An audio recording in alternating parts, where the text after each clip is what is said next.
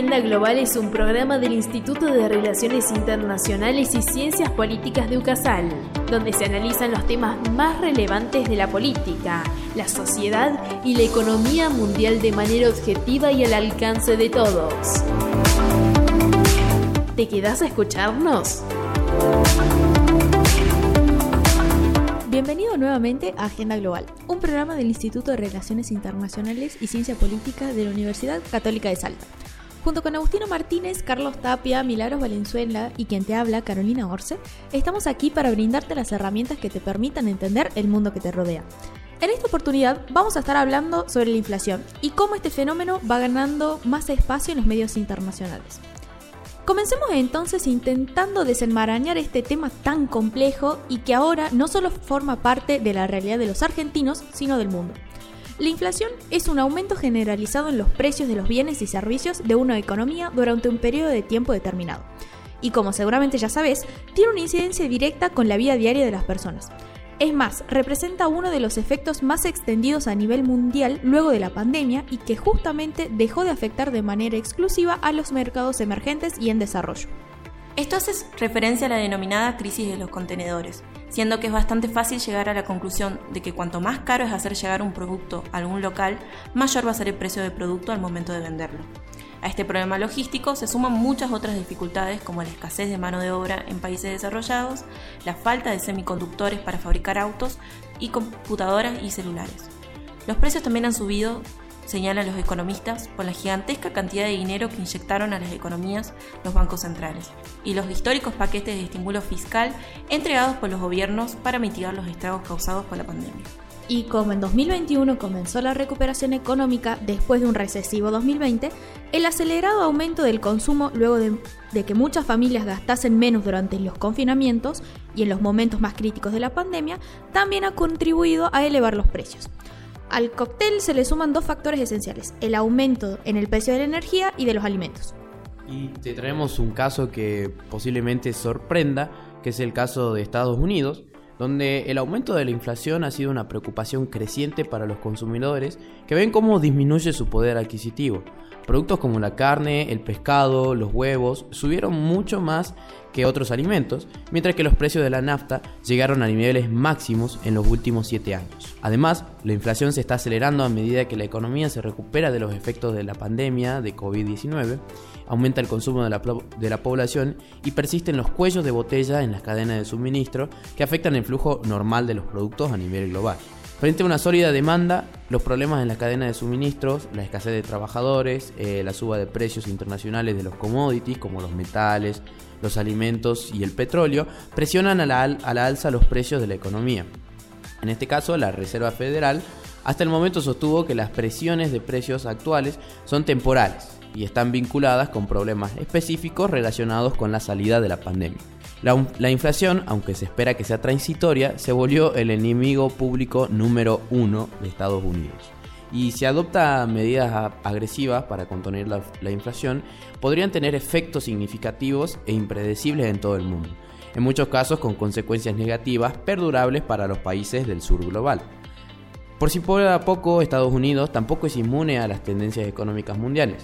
Los encargados de definir las políticas públicas deberían tomar en cuenta todos estos factores para decidir cómo contener el alza de los precios de Estados Unidos en este momento. Una política monetaria más contractiva en Estados Unidos hará que muchos otros países también eleven sus tasas de interés para evitar la fuga de capitales y la inestabilidad monetaria.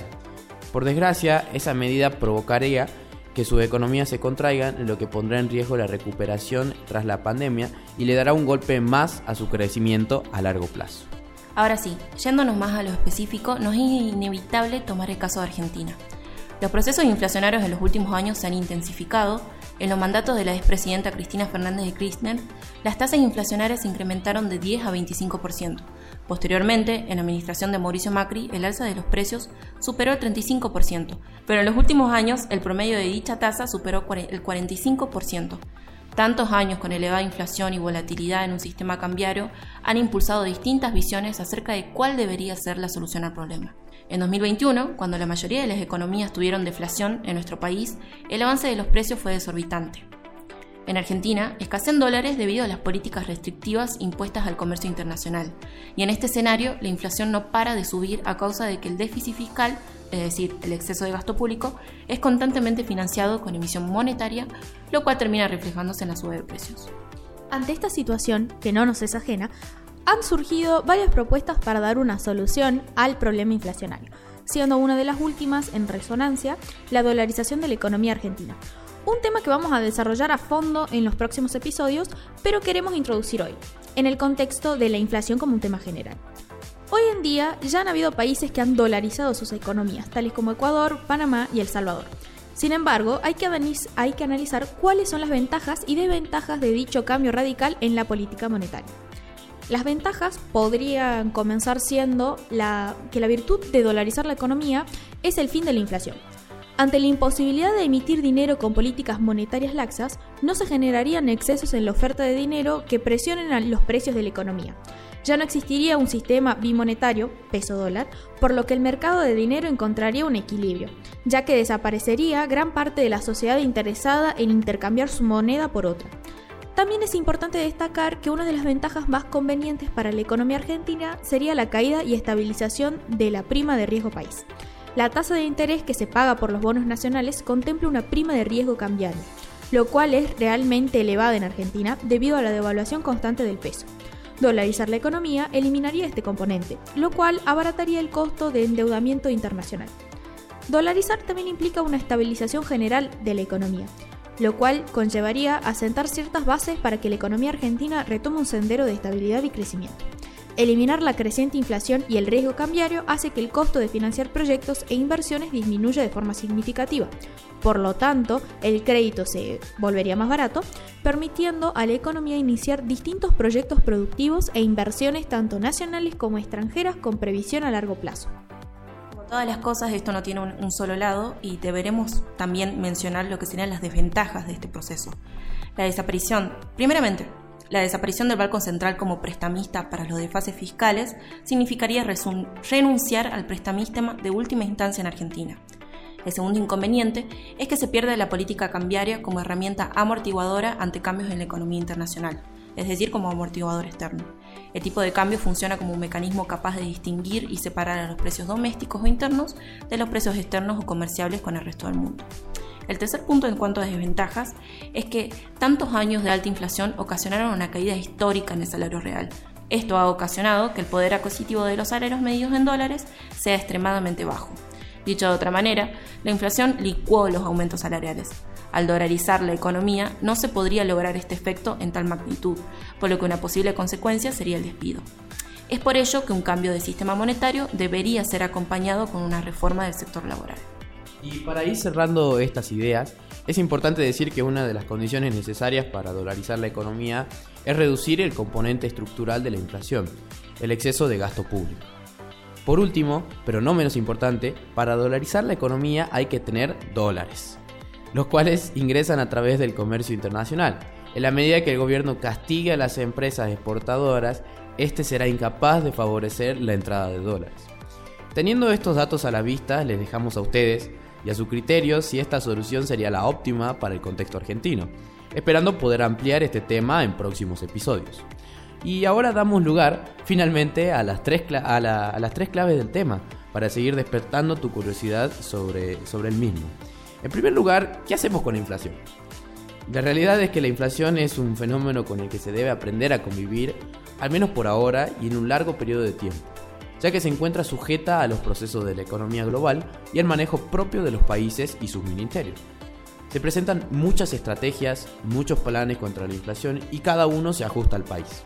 Es decir, no es lo mismo combatir la inflación en Argentina o Venezuela que hacerlo en la Unión Europea. Lo cierto, sí, es que, como hemos observado, nadie se salva de la inflación, ni siquiera los más grandes como los Estados Unidos o China. Sin embargo, hay que tener en cuenta los efectos de las medidas tomadas por estos países, porque muchas veces un simple resfrío para ellos es una neumonía para países en desarrollo. Además, con la pandemia, las cadenas de suministro han sido demoradas, lo que acrecenta el precio de los productos finales. Con esto, los ciudadanos, que si por suerte no quedaron desempleados, han visto reducida su capacidad de compra, ya que lo, que antes alcanzaba para el consumo ahora cuesta más y sus ingresos siguen siendo igual. Dicho de otra manera, todo sube menos los salarios. Se espera una recomposición de las economías, según el Banco Mundial. Sin embargo, así como con el COVID, la inflación es algo con lo que debemos aprender a convivir. Pasando a la segunda clave, nos parece importante destacar qué países podrían ser un ejemplo en, términos de buenas prácticas al combatir la inflación. En cuanto a países que se han destacado respecto a la lucha contra la inflación, tenemos como país destacado Israel. A mediados de la década del 80, Israel contaba con una inflación promedio del 500% anual. En 1985, el gobierno aplicó un plan de shock que logró reducir el crecimiento del índice de precios al 20% en la década del 90 para llegar paulatinamente a un índice actual entre el 1 y el 3% de inflación. Concretamente, el gobierno de este país redujo fuertemente el déficit fiscal y prohibió por ley que el Banco Central financie el rojo de las cuentas públicas, reduciendo así la emisión monetaria. Paralelamente, aplicó una devaluación del 25% en el comienzo de ciclo y luego congeló el tipo de cambio. También estableció topes salariales y controles de precio con congelamientos en algunos procesos básicos. Ahora pasando a otro dato curioso, queremos destacar cuáles son los países con menos inflación en la actualidad. En 2020, Qatar ocupaba el primer puesto de ranking de los países con tasa de inflación más baja del mundo, con una deflación del 2,72%. El control y contención que se ha conseguido gracias al relativo estancamiento de los salarios de los trabajadores, así como las duras condiciones impuestas por los bancos a la hora de conceder nuevos préstamos a los ciudadanos, han favorecido este contexto. En la región latinoamericana, la media de la región en inflación fue concretamente en 2020 de un 9,79%, mientras la tasa más baja fue registrada en Ecuador con una tasa del 0,13%. Recordemos que tanto en Ecuador como Panamá y El Salvador son países con economía dolarizada. Como tienen economías dolarizadas, estos países no están expuestos a la bolita. Estos países no están expuestos a las volatilidades cambiarias y eso los beneficia. Sin embargo, deben enfrentar el desafío del crecimiento y el desarrollo en sus países. Por último, para cerrar ya con todo esto, tenemos que tener en cuenta que si bien mes a mes los datos pueden ir variando, Argentina sigue apareciendo en el top 3 de los países con mayor inflación a nivel internacional. Todo esto nos lleva a concluir lo siguiente, ¿qué vamos a hacer y cómo podemos aprender a convivir con la inflación? Si bien para algunos países este aumento de precios es relativamente breve, es decir, sucedió hace poco, nuestro país ya pasa por un largo periodo de tiempo en el cual vemos aumentar los precios, lo que nos deja con la incógnita de qué alternativa vamos a elegir en caras a las elecciones presidenciales que vamos a tener el año siguiente. De esta forma cerramos el tema de hoy, esperando haberte podido brindar las herramientas que te permitan analizar el mundo que te rodea. Muchas gracias chicos, nos estaremos viendo en el próximo jueves en este mismo espacio.